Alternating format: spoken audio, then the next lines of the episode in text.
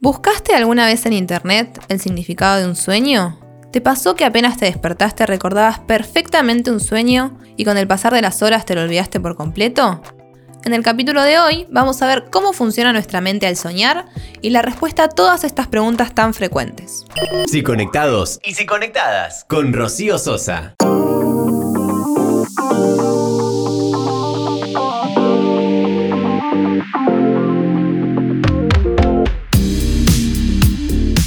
El sueño tiene dos partes, dos lenguajes, dos caras, como querramos llamarlo. Aquello que nosotros recordamos y relatamos es lo que se llama el contenido manifiesto del sueño. El sueño en sí mismo. Pero ¿qué pasa? Eso que recordamos no es precisamente lo que realmente soñamos, sino que ese sueño tiene un contenido escondido, por decirlo de alguna manera, que es lo que se llama el contenido latente. Entonces, la pregunta es, ¿cómo o por qué es que se pasa del contenido latente del sueño a un contenido manifiesto? ¿Por qué no recordamos el contenido real de un sueño?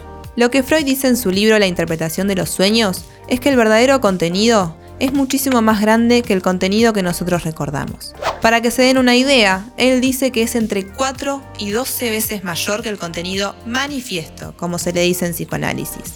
Es por este motivo que es muy muy difícil saber el contenido real del sueño al 100%, y es por eso que no tiene ningún sentido que googleemos qué significa lo que soñamos, ya que no solo que no es igual en todos los seres humanos, sino que encima no podemos saber cuántas condensaciones hay.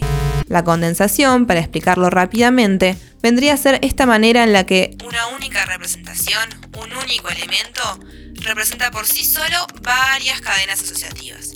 En pocas palabras, podríamos decir que el contenido manifiesto, que es lo que nosotros recordamos del sueño, es un resumen del contenido latente, es decir, del contenido verdadero del sueño. Entonces, hasta ahora ya hay una cosa que sabemos sobre los sueños. Lo que nosotros recordamos del sueño no es exactamente lo que realmente soñamos.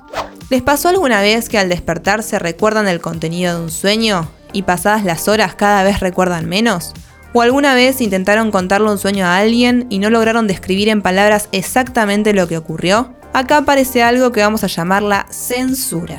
Esta censura existe todo el tiempo. Cuando dormimos, lo que ocurre es que se vuelve un poco floja. Es como si dejara de hacer tan bien su trabajo y empezara a relajarse. No se relaja del todo y no siempre se relaja de la misma manera. ¿De qué se encarga esta censura? Cumple su trabajo cuando logra que no nos demos cuenta qué es lo que estamos realmente soñando. Supongamos que yo sueño que sin querer prendo fuego mi casa y mi hermana, quien se encuentra adentro, no logra salir. Supongamos que el elemento del sueño de gran importancia es mi hermana. La censura lo que va a hacer es desplazar la energía que tiene este elemento importante hacia otro elemento de menor importancia. Entonces, el elemento que aparecerá en el sueño va a ser uno cercano a lo que sería mi hermana, pero no precisamente mi hermana. ¿Se entiende? Bien, volvemos a la censura. Como decíamos, esta censura que desciende, por decirlo de alguna manera, durante el dormir, cuando nos despertamos vuelve a subir, vuelve a su estado normal y empieza a retocar ciertas cosas del sueño, haciendo que de a poco nos vayamos olvidando. También pasa que, cuando queremos contar el sueño, hay cosas que son demasiado incoherentes, demasiado ilógicas, entonces la censura lo modifica para que podamos contarlo y sea algo entendible para nuestro modo consciente. Es más, cuando contamos un sueño, nunca estamos contando realmente el sueño que soñamos, sino un sueño totalmente desfigurado a lo que es el sueño en realidad, modificado de por sí durante el dormir y también modificado mientras estamos despiertos. En síntesis, podemos saber tres cosas. En primer lugar, que no hay un significado igual para un elemento en particular, que lo que recordamos de lo que soñamos no es precisamente lo que soñamos, y la razón por la que de a poco nos vamos olvidando de lo que soñamos es la censura.